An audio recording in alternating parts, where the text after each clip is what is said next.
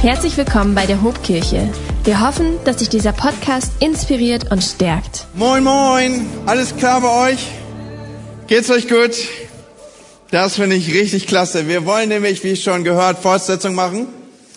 Und ja, wir blenden so auf ein paar Namen auf, die ihr so vielleicht sonst nicht auf dem Schirm habt. Ganz ehrlich, Hand aufs Herz, wer hat letzten Sonntag den Namen Obed Edom zum ersten Mal gehört? Hammer. Ich freue mich schon darauf, ganz viele Kinder in dieser Kirche demnächst einsegnen zu dürfen, deren Kind dieses Alleinstehungsmerkmal hat. Schauen wir mal, was da auf uns zukommt. Und hat Steffi Krug nicht einen Hammerjob gemacht letztes Mal? Richtig gut, oder? Mega. Nun, heute machen wir Fortsetzung und ich habe gleich ganz am Anfang, wir werden nämlich in eine längere Textlesung gehen, wieder ein ganz großes Portfolio an Namen für euch, aus dem ihr euch bedienen könnt. Also wenn du gerade dieses Gebet zu deinem gemacht hast, Kinderwunsch, hier habe ich schon mal die Namen für dich. Wenn du das hier hörst als älterer, der so mehr auf Enkelkinder orientiert ist, hier kannst du einen großen Fundus an Weisheit aufnehmen und wenn du gefragt bist, nur wenn du gefragt wirst, ja, äh, dann kannst du den mit reinperlen lassen, ja, so. Ich lade euch ein, mit mir aufzustehen, denn wir stehen ja in dieser Kirche auf als Respekt vor dem Wort Gottes und aus dem von dem Reden aus Gottes Wort und mal schauen, wo er dich heute ansprechen wird. Wir lesen aus dem Römerbrief den Kapitel 16 und ja, ich darf euch ein bisschen darauf einstellen, es wird ein bisschen länger an diesem Morgen. Ich befehle euch unsere Schwester Phoebe an, die im Dienst der Gemeinde von Kenchrea ist, dass ihr sie aufnehmt in dem Herrn, wie es sich ziemt für die Heiligen und ihr beisteht in jeder Sache, in der sie euch braucht. Denn auch sie hat mir beigestanden, oder denn auch sie hat vielen beigestanden, auch mir selbst. Grüßt Priska und den Aquila, meine Mitarbeiter in Christus Jesus, die für mein Leben ihren Hals hingehalten haben, denen nicht allein ich danke, sondern alle Gemeinden unter den Heiden. Grüßt auch die Gemeinde in ihrem Haus. Grüßt Epinetheus, also man braucht schon ein bisschen mutig hier so als Pastor in diese Begebenheiten reinzuwagen und in diese Namen, die man ja auch nicht weiß, wie die wirklich ausgesprochen werden. Meine Lieben, der aus der Provinz Asien der Erstling für Christus ist. Grüßt Maria, da wird's einfacher, die viel Mühe und Arbeit um euch gehabt hat. Grüßt Andronikus und Junias, meine Stammverwandten und Mitgefangenen, die berühmt sind unter den Aposteln und schon vor mir in Christus gewesen sind. Grüßt Ampliatus, meinen Lieben in dem Herrn, grüßt Urbanus, unseren Mitarbeiter in Christus und Stachis, meinen Lieben. Grüßt Apelles, den Bewährten in Christus, grüßt die aus dem Hause des Aristobul, grüßt Herodian, meinen Stammverwandten, grüßt die aus dem Haus Narzissus, die in dem Herrn sind. Grüßt, grüßt, grüßt. Grüßt Philologus und Julia und Nerus und seine Schwester und Olympas und alle Heiligen bei ihnen. Grüßt einander mit dem heiligen Kurs. Grüßt alle Gemeinden in Christi. Es grüßen euch Timotheus. Paulus hat's mit dem Grüßen, oder? Hey, und wo ihr gerade steht, lass uns doch einfach nach dem Worte Gottes tun. Wende dich doch eben deinen Nachbarn zu und sag, lass mich dich eben grüßen mit dem heiligen Kuss. Nun, ich sehe schon, der eine oder andere unter euch legt, legt das hier ein bisschen kontextbezogen aus. Ist ja auch richtig so. Nun, ich lade euch ein, dass ihr euch wieder hinsetzt. Was eine Fülle an Namen, oder? Und hey, so oft predigt man ja auch nicht aus so einer Schlussdekade beziehungsweise aus so Schlussformulierungen, wie sie hier im Römerbrief abgegeben sind. Und dieser, dieser Abschnitt ist faszinierend. Ja, man kriegt so einen Einblick. Er ist natürlich einmal faszinierend, weil er diese Fundgrube ist für Namen, aus deren man sich bedienen kann. Aber er ist auch auf eine andere Art und Weise interessant, weil eben er einen Blick in die Wirklichkeit der Kirche gibt, einen Blick in die frühe Wirklichkeit der Kirche gibt, hier in diesem Fall die Gemeinde in Rom. Wir können nämlich so ein wenig in den Namen Zuordnung finden, weil manche Namen für gewisse Bereiche entsprechend typisch waren. So finden wir hier Namen, die typisch waren im judenchristlichen Kontext. Dort wurden sie gebraucht. Priska und Aquila waren solche Namen. Oder andere Namen deuten eher darauf hin, okay, das ist wahrscheinlich so gehobener Mittelstand oder irgendwie römische Bürger, Gaius zum Beispiel, die finden wir ja im Kontext von Caesar und nicht zuletzt in den Asterix-Heften, ja. Also so Römer, römische Bürger gehobenen Status. Dann finden wir Namen einfacher Bürger. Und wir finden typische Sklavennamen, wie zum Beispiel Urbanus oder Stachys. So, man kann das also so ein bisschen zuordnen. Was ich hier aufrufen möchte, ist, wir bekommen einen Einblick in die frühe Gemeinde. Und hier ist also eine richtig bunte Mischung zusammen durch alle Schichten der Gesellschaft hindurch. Und diese Begrüßungsliste hier wurde in damaligen Tagen vorgelesen in der Gemeinde. So da, wo ihr heute Morgen durch musstet, da waren jetzt auch schon die ersten Christen mit betraut. Also ihr seid in guter Gemeinschaft. Und wenn wir hier so diese Grußliste aufnehmen und diesen Einblick nehmen in die frühe Gemeinde, dann gibt sie uns nicht nur einen Einblick in die Zusammensetzung, sondern auch ein wenig hinter die Kulissen, denn man kann auch so zwischen den Zeilen hier lesen. Meistens, so ist es ja bis heute so, dass Jesus im Mittelpunkt steht. Und dann neben ihm kann man jetzt so die zwölf Apostel aufrufen und Namen wie Petrus und Paulus und wie eben schon erwähnt, die zwölf Jünger eben. Aber was so ein wenig in den Hintergrund tritt, schon hier zur frühen Stunde der Gemeinde, ist, dass es von Anfang an auch Jüngerinnen gab. Und ich finde das so cool, dass hier dieser Schlusstext des Römerbriefes das nochmal aufleuchten lässt. Wir finden auch Namen beim Apostel Lukas oder bei, bei Lukas zum Beispiel Susanna oder Johanna oder Salome werden dort erwähnt. Aber hier bei den, die wir eben gelesen haben, bei Paulus, ein Drittel der Namen waren Frauen. Ich weiß nicht, ob euch das auffiel. Und das ist etwas total Ungewöhnliches. Auch in der Berichterstattung der Antike, dass so etwas aufgeblendet wird.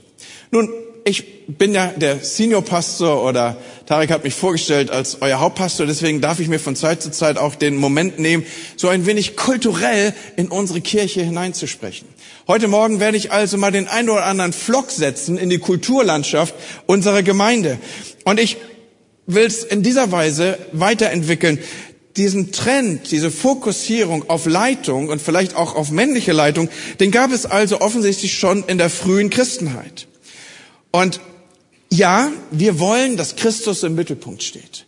Dass Christus Mittelpunkt unserer Verkündigung ist. Dass wir, wir wollen und sind eine Christuszentrierte Kirche, die eine Christuszentrierte Verkündigung platziert. Das passiert uns nicht einfach, das wollen wir. Das muss mich als einen ersten Flock einschlagen. Wir sind Christuszentriert und Jesus ist bei uns der Mittelpunkt.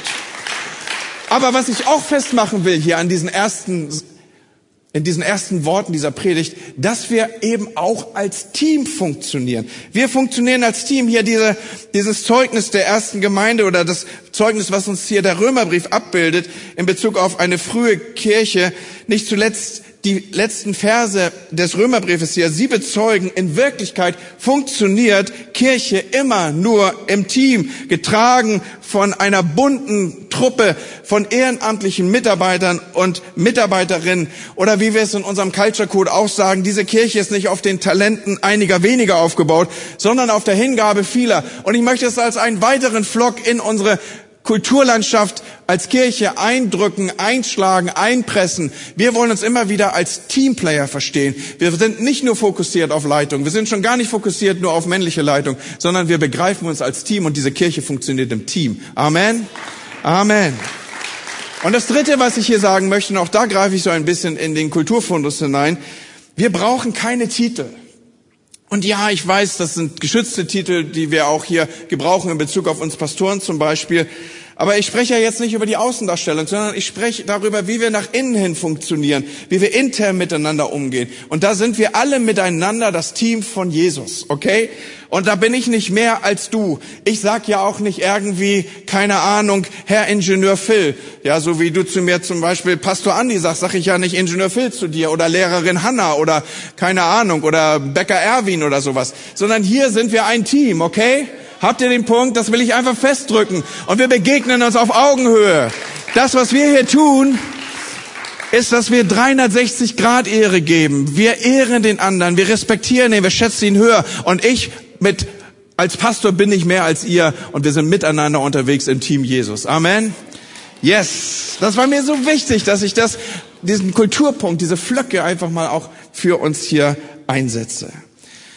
Yes, was einem alles so auffallen kann, ne? wenn man mal so in der Bibel liest, ne? Also und und wenn man vor allen Dingen sich mal durch durch so eine Grußworte hindurch perlt, ne? So man kommt Hand aufs Herz, ne? Also einschließlich meiner Person, wenn man dann so angekommen ist bei diesen Grußworten, nach den ersten drei äh, Namen hat man erkannt, worum es da geht und dann blättert man schon mal gerne weiter, ne? So husch. Ne? Das ist so ein bisschen wie Geschlechtsregister lesen, ne? Also wenn du überhaupt nicht mehr einschlafen kannst, ne, dann blätter in den Chronikern rum, ja? So. Das hilft dann immer. Ja, aber ihr ahnt schon, das ist wahrscheinlich nicht der Name, über den ich heute mit euch sprechen möchte. Wo will er denn jetzt raus? Was ist denn das, was vielleicht nur fünf Leute kennen hier? Nun, ich spreche heute über und das ist ein Bibelvers, den ihr sehr schnell auswendig lernt. Also wenn du heute Nachmittag beim Kaffeetrinken ein bisschen angeben willst mit deinem Bibelwissen, dann ist dieser Satz einer, den du dir sehr schnell einprägen wirst. Ich spreche über Römer 16, Vers 10. Also sag mal 16, Vers 10. Damit hast du schon einen großen Teil des Verses erfasst. Und dort steht, grüßt Apelles, den Bewährten in Christus. Und jetzt alle mal zusammen. Grüßt Apelles, den Bewährten in Christus. Heute spreche ich über Apelles. Hast schon mal eine Predigt über ihn gehört? Eher selten, ne? Hast schon mal versucht, was über ihn rauszufinden? Eher schwierig. Ging mir ganz genauso. Pass auf, so viel ist über ihn nicht bekannt. Wenn du jetzt in einschlägige Nachschlagewerke hineinblätterst, dann siehst du, dass das doch sehr sparsam ist. Römer 16, 10 ist wahrscheinlich sogar die einzige Textstelle oder das, was ich für uns hier exegetisch finden konnte. Das ist die einzige Textstelle, wo er erwähnt wird. An keiner anderen Stelle nimmt das Neue Testament noch einmal Bezug auf ihn. Die Kirchengeschichte weiß ein bisschen mehr über ihn. Aber die Kirchengeschichte ist halt auch eine Kirchengeschichte und die Betonung liegt bei Kirchengeschichte manchmal auf Geschichte. Und Geschichte kann sich auch schon mal verselbstständigen. So, so, es wird schon ein bisschen nebelig um ihn herum, wenn wir jetzt eintauchen würden. Wer war er? Was hat er gemacht? So sagt zum Beispiel die Kirchengeschichte oder die Überlieferung, es könnte gut sein, dass er einer der 70 Jünger war, die Lukas in seinem Evangelium erwähnt, die von Jesus ausgesandt wurden. Dann wieder sagt die Überlieferung, nein, der Apelles, das war doch der Bischof von Smyrna. Smyrna ist eine der Gemeinden, die in der Offenbarung erwähnt werden, bei den Sendschreiben. Smyrna ist übrigens das heutige Izmir und eine Stadt, die drittgrößte Stadt in der Türkei und bis heute Sitz eines katholischen Erzbischofs. Und so sagt die Überlieferung, wahrscheinlich war Apelles der Erste hier. Andere sagen, nee, unsere Recherche ergibt was anderes. Da war doch eher das Bischofsamt in Heraklea, in Trachis, der Ort, an dem er gewirkt hat. Und was wir hier merken ist, es wird ein bisschen neblig um ihn herum. Aber was gesichert ist, und das war dem Heiligen Geist offenbar wichtig, dass wir es heute noch wissen, was gesichert ist, ist, Apelles war ein bewährter in Christus. Ein Bewährter in Christus. Nun, wenn man das so auf der Zunge zergehen lässt, eben haben wir es ja miteinander gesprochen, ein Bewährter in Christus. Wenn man ein bisschen länger drüber nachdenkt, wenn man es wieder und wieder spricht, irgendwann stellt sich die Frage ein, was ist denn eigentlich in Christus? Im Wohnzimmer sein, das kann ich mir vorstellen, im Kreis der Familie sein, im Schwimmbad sein, im Stadion sein, im was auch immer sein, all das kann man sich ja vorstellen. Aber was normal ist in der Welt, ist dann eigentlich in Christus. Und jetzt wird's spannend. Aber wenn man ins Neue Testament hineinschaut, dann sieht man, dass das offensichtlich ein feststehender Begriff ist. Immer wieder kommt er zum Aufruf. Selbst Jesus in den Evangelien wird über ihn berichtet, dass er selber auch diesen Kontext der Umschreibung benutzt, wenn er zum Beispiel, als er über den Weinstock spricht in Johannes Evangelium Kapitel 15, da sagt er, bleibt in mir. Also da, da nimmt er selber auch so einen Bezug, dass man irgendwie in ihm, umkleidet von ihm, im Kontext von ihm unterwegs sein soll. Und tatsächlich, wenn du das nachschlägst, über 200 Mal findest du diese Phrase, diesen Begriff im Neuen Testament. In Christus, in Jesus Christus, in Christus Jesus, im Herrn, in Jesus, in ihm. Also äh, kannst fast jede Seite der Bibel aufblättern und wenn du ein bisschen suchst und nochmal umschlägst, dann findest du das. Paulus benutzt diesen Begriff allein im Epheserbrief 36 Mal. Und es stellt sich jetzt spätestens die Frage ein, hey Paulus, was willst du mir damit eigentlich sagen? Und wenn wir jetzt weiter eintauchen in den eben genannten Epheserbrief oder auch in den Kolosserbrief, dann entdecken wir in Christus begegnet uns die Gnade Gottes. 1. Korinther 4 nimmt es von dieser Seite auf. Ich danke meinem Gott alle Zeit euretwegen für die Gnade Gottes, die euch gegeben ist in Christus Jesus. Oder in Christus finden wir Glaube, Liebe, Rettung, Gnade, Schätze der Weisheit, Erkenntnis. Da spiele ich jetzt an auf Kolosser 2. dort die Verse zwei und drei, auf dass eure Herzen gestärkt und verbunden werden in der Liebe und zu allem Reichtum und Fülle und Einsicht und Erkenntnis und und jetzt, wie denn jetzt? Und wie geht das? Und wie komme ich daran? In ihm lieben verborgen alle Schätze der Weisheit und der Erkenntnis.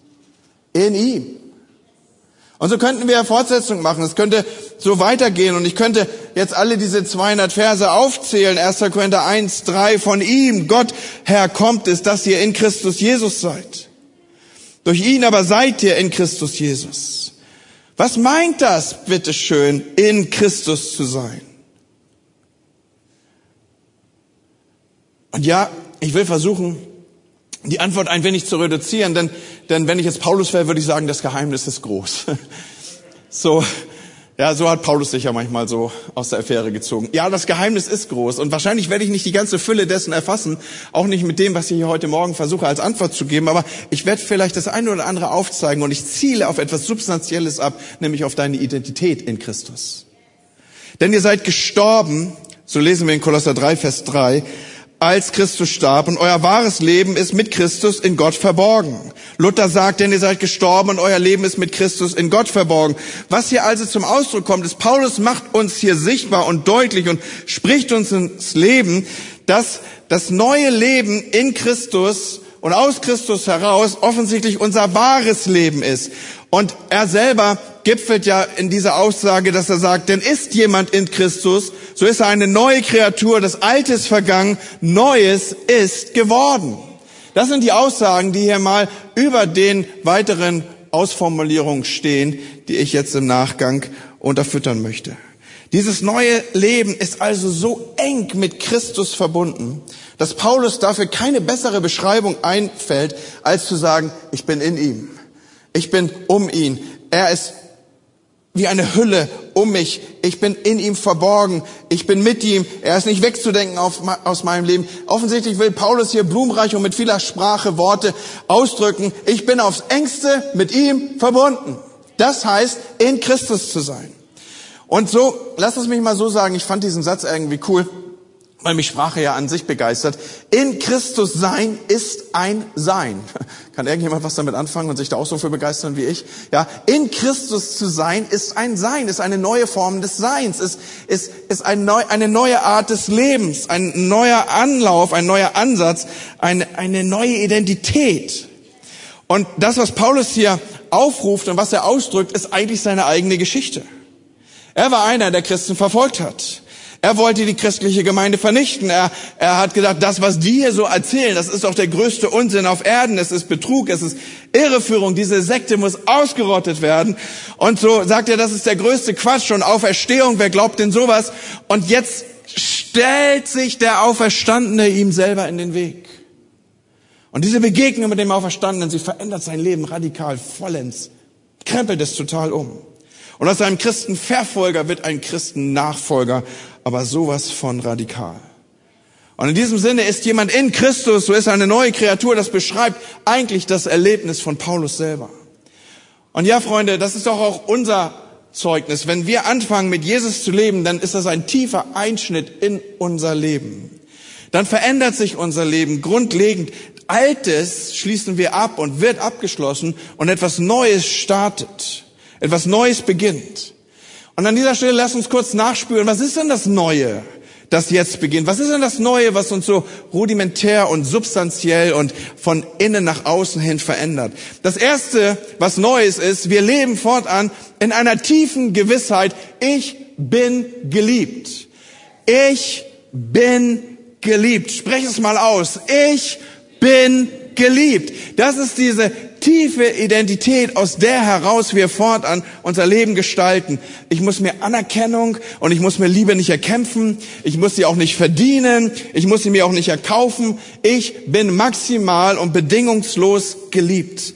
So geliebt, dass Jesus mein Leben so sehr schätzt, dass er sein Leben dafür gab. Er gibt mir freien Zugang zum Vater. Ich darf mich selbst ein Kind Gottes heißen.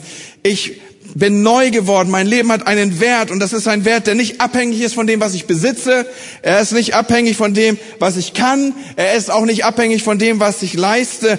Freunde, ich bin bin, bin so fokussiert auf diesen Punkt und ich möchte ihn euch so nachtragen beziehungsweise antragen. Ich kann mich verändern und ich werde mich verändern im Kontext von in Christus zu sein, weil ich geliebt bin und ich lasst mich das wirklich einschlagen. Ich muss mich nicht verändern, um geliebt zu werden. Leute, das ist ein ganz wichtiger Punkt. Wie oft tappen wir auch in Kirche, in Gemeinde, im Kontext unserer Gemeinschaft in diese Falle, dass wir Leute erstmal umprägen wollen, dass Leute erstmal einer gewissen Etikette genügen müssen, dass Leute erstmal Dinge erkannt haben wollen. Lass uns doch den Heiligen Geist seinen Job machen. Veränderung geschieht von innen nach außen und nicht umgekehrt. Und der Heilige Geist ist in der Lage, die Dinge klar zu machen. Dazu braucht es nicht meinen Aufführungen, mein Katalog, meine Vorstellung, wie du sein sollst, wie du dich bewegen sollst, wie du sprechen sollst, wie du dich anziehen sollst, wie du dich verhalten sollst, sondern lass den Heiligen Geist seinen Job machen, Leute. Und lassen Sie ihm zutrauen, dass er das hinkriegt. Wen immer er in der Hand hatte, wen immer und wer immer in Gottes Hand war, der ist und war am Ende sehr gut. Und das gilt auch für dein und für mein Leben. Gott bekommt uns hin. Amen.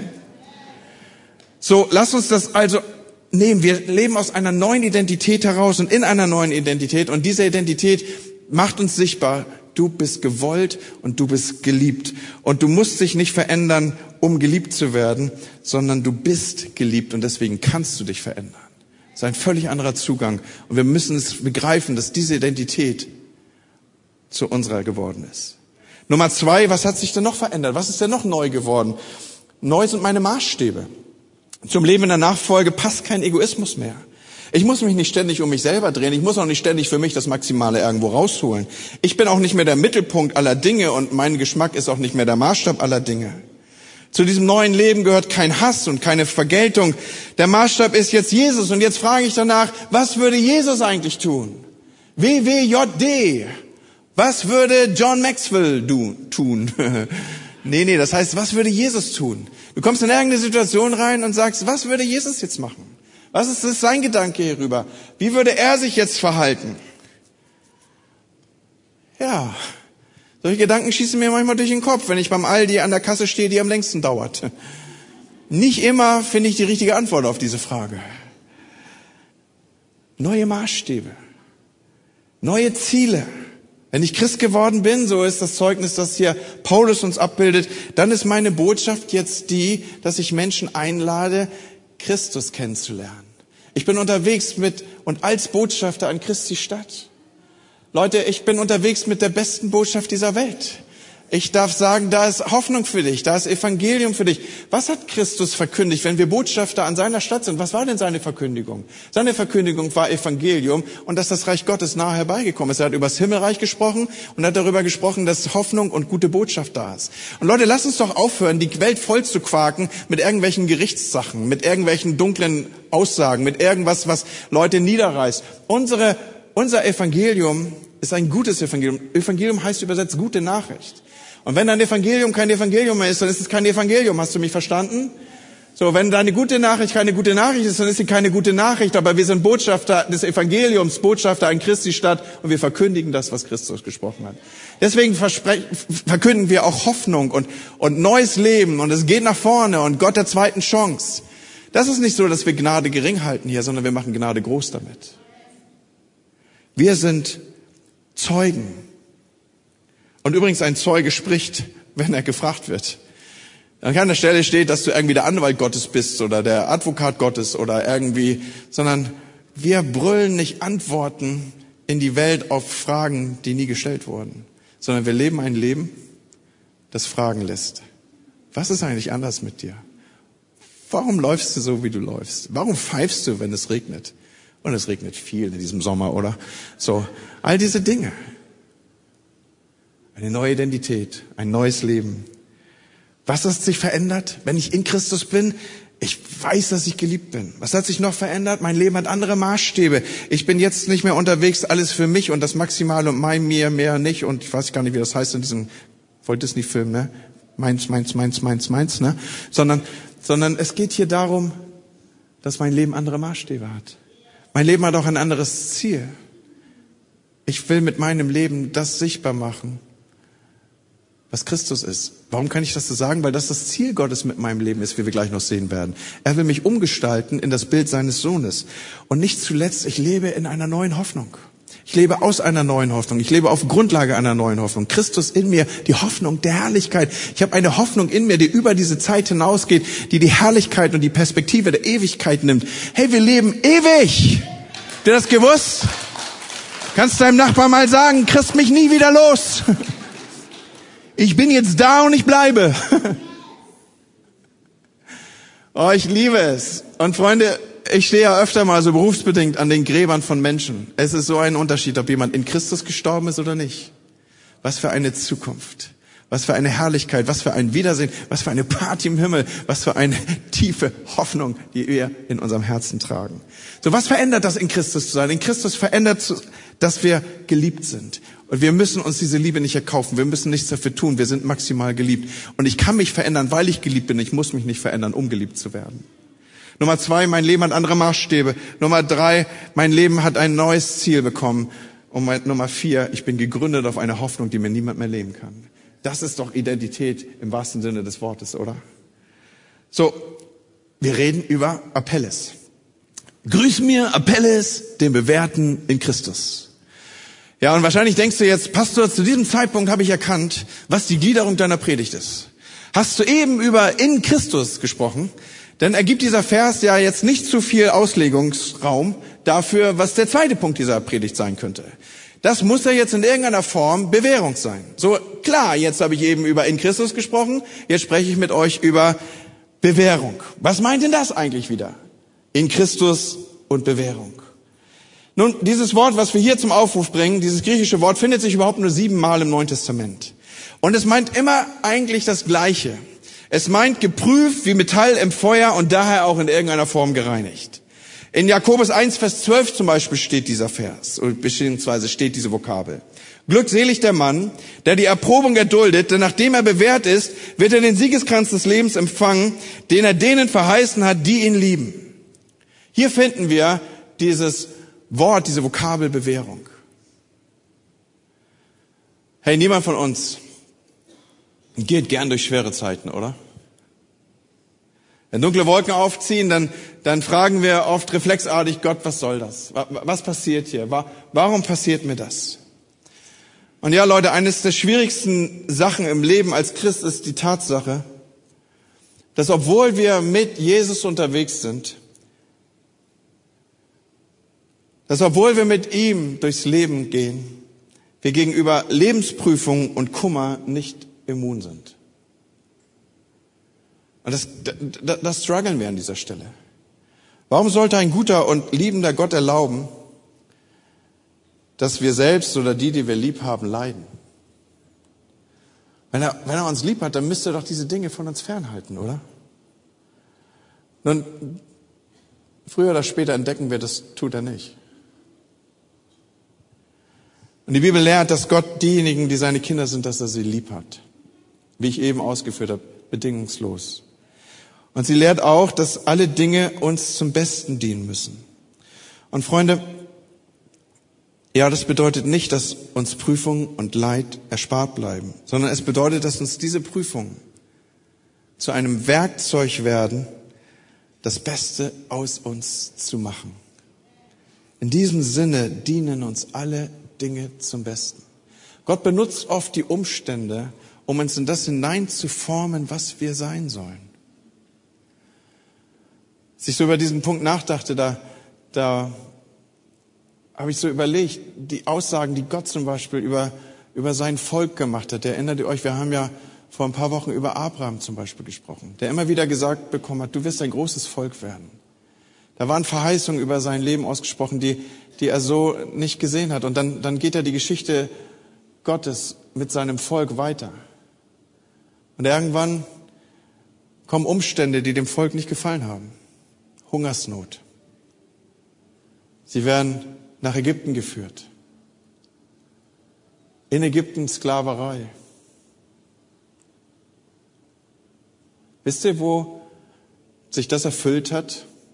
Du wirst ein großes Volk werden. In Umständen, die das Volk sich nie ausgesucht hätte. Solange sie Nomaden waren, wären sie nie zu einem großen Volk geworden. Sie brauchten die Infrastruktur einer Nation. Sie brauchten die Versorgung. Bis dahin sind sie von Feld zu Feld und von Wiese zu Wiese und von Tal zu Tal gezogen.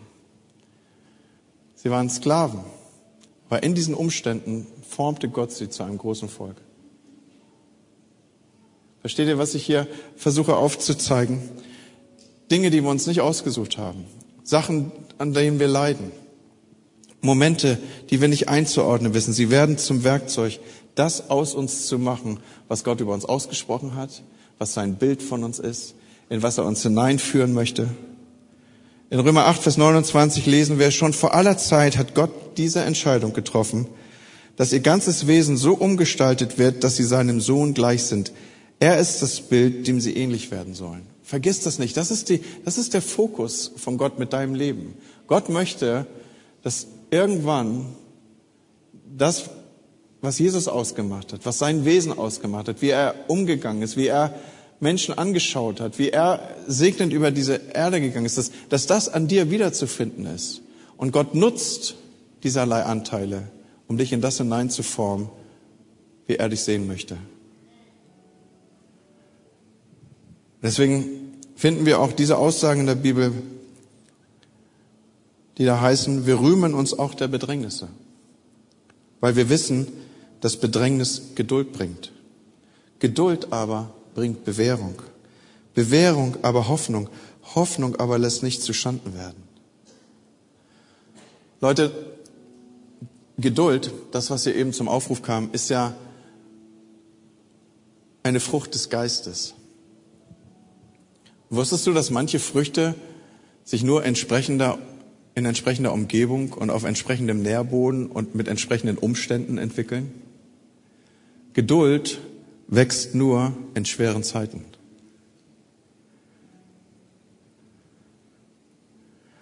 Der Duden definiert Geduld übrigens als Ausdauer in ruhigen, beherrschten, nachsichtigen Ertragen und Abwarten von etwas.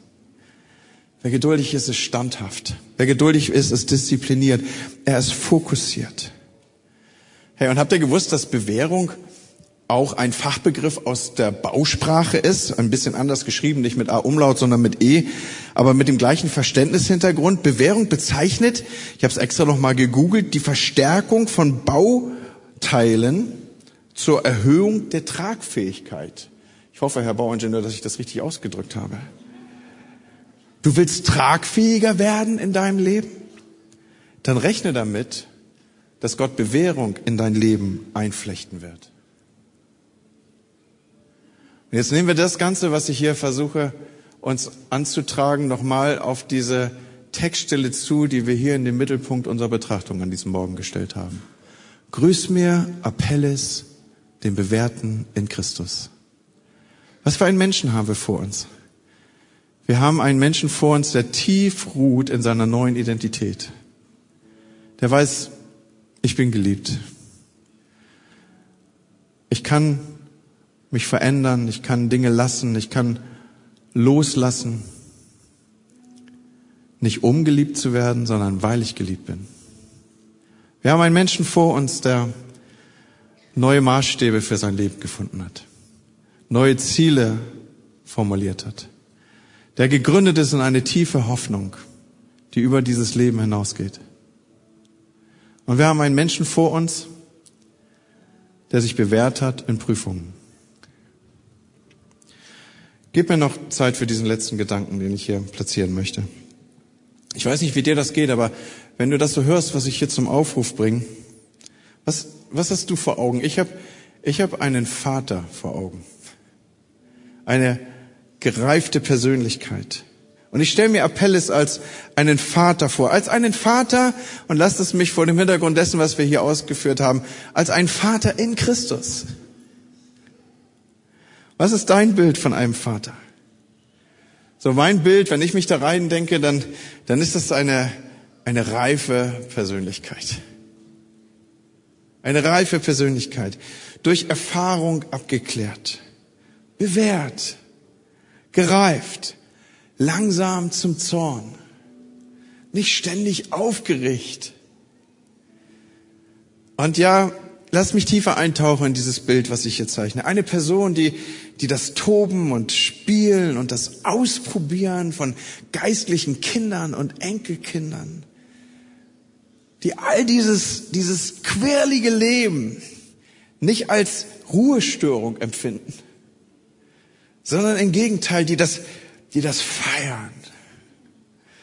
Und die, die, die das, wisst ihr, wenn wir als, als Familie, ne, wir sind vier Geschwister mit, mit unseren Partnern und Ehepartnern und dann gibt's ja dann wieder Kinder, wenn wir alle zusammenkommen, wisst ihr, was mein Daddy am liebsten macht? Der setzt sich am liebsten hin und guckt sich das alles an. Man hat so den Eindruck, dass über ihm so ein Schild steht, lass mich hier einfach nur sitzen. Und je mehr Leben in der Bude, desto toller. Je mehr rumgekrabbel, je mehr hast du nicht gesehen, je mehr und hey, das ist für mich so ein Bild für, für einen, einen geistlichen Vater, eine geistliche Mutter. Die riecht sich nicht auf, weil die Kinder wieder irgendeine Jeans haben, wo die Löcher größer sind als der Stoff. Die regen sich auch nicht auf, wenn es an irgendeiner Stelle lauter ist, sondern die freuen sich am Toben, die freuen sich am Leben, die, all das. Und ich, ich stelle mir vor, Apelles ist ein solcher Mann. Er ist kein Zuchtmeister, von denen es eh viel zu viele hat, sondern er ist ein Vater in Christus. Paulus benennt dies schmerzhaft schon aus dem Hintergrund der frühen Kirche, der frühen Gemeinde. In 1. Korinther 4, Vers 15 sagt er, denn obgleich ihr 10.000 Zuchtmeister hättet, gibt also immer Leute, die euch sagen, was sein soll und wie es sein soll und was ihr tun sollt und wie es gerne laufen sollte und wie sie es gerne hätten, so habt ihr doch nicht viele Väter. Und Freunde, lasst dies mein letzten Gedanken sein für das, was ich hier heute Morgen ausführe. Wir brauchen diese Väter und Mütter, diese Bewährten in Christus. Hey, und du denkst wahrscheinlich und ahnst, jetzt ist er im Finale der Predigt. Ja, das war jetzt auch nicht so, so überraschend, weil viel mehr steht ja auch nicht in diesem Text. Aber ich hoffe, dass du vielleicht erstmals oder vielleicht wiederholt jetzt einen Zugang nimmst zu dem, was hier in den Grußworten steht. Da gab es doch Menschen in der Gemeinschaft der Glaubenden, über die hat Paulus gesagt, ey, und, und wenn ihr den Apelles seht, dann grüßt ihn mir, den, den Bewährten in Christus. Verborgen in Gott. Offensichtlich hat Apelles ein Leben verborgen in Christus gelebt irgendwie in sich ruhend und abgeklärt. Er hat ein Leben geführt, formbar durch das Wort Gottes. Er hat ein Leben geführt, das in sich ruhte, weil er wusste, ich bin geliebt. Er hat ein Leben geführt, das feste Maßstäbe, Ziele und eine gegründete Hoffnung hatte. Er hat ein Leben geführt, in dem Reden und Tun in Übereinstimmung war. Er hat ein Leben geführt, erprobt im Leid und bewährt in Prüfung. Und er war gereift zu einem Vater in Christus. Und meine Frage an diesem Morgen für dich ist, was ist denn eigentlich dein Lebensziel? Was sollen sie dir denn mal auf den Stein meißeln? Und ich habe so für mich überlegt, wenn irgendwann mal ein Brief geschrieben wird oder irgendjemand von euch unterwegs ist und vielleicht in eine andere Stadt zieht und er trifft irgendjemand